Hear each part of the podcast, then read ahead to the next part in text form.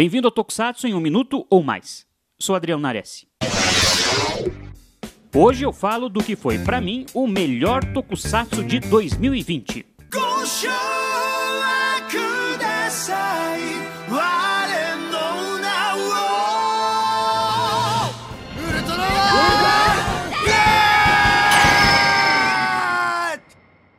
De junho até dezembro de 2020, eu tive um compromisso inadiável nas noites de sexta-feira: assistir Ultraman Z.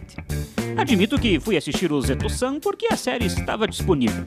Antes da estreia, eu não tinha pensado, este ano vou assistir o Ultraman em tempo real com o Japão. Não, nem imaginava isso.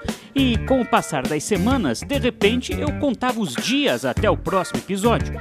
O primeiro a ganhar o meu coração foi o Sevenger. Sabe, ele desperta em mim os mesmos sentimentos de empatia que aquele velho carro de Se Meu Fusca Falasse despertava em mim quando eu era criança.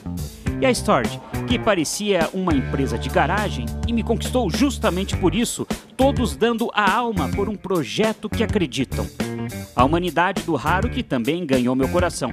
Inexperiente, mas com muita vontade de aprender e se superar, ele cresceu ao longo dos episódios até se tornar o grande herói do final. A fibra da Yoko, uma mulher esplêndida, e a inteligência e a curiosidade cativante da Yuka.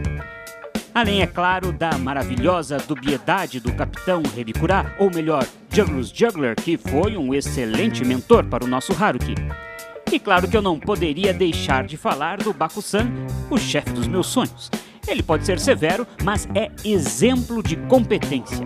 E eu já me estendi demais. Se você não assistiu Ultraman Z, assista, vale muito a pena. E para terminar, faz alguns anos que eu não me apaixonava tanto por um tema de abertura. Masaki Endo e essa voz perfeita do Leão Dourado me fizeram vibrar toda semana. Fique ligado aqui no Super Hero e até mais.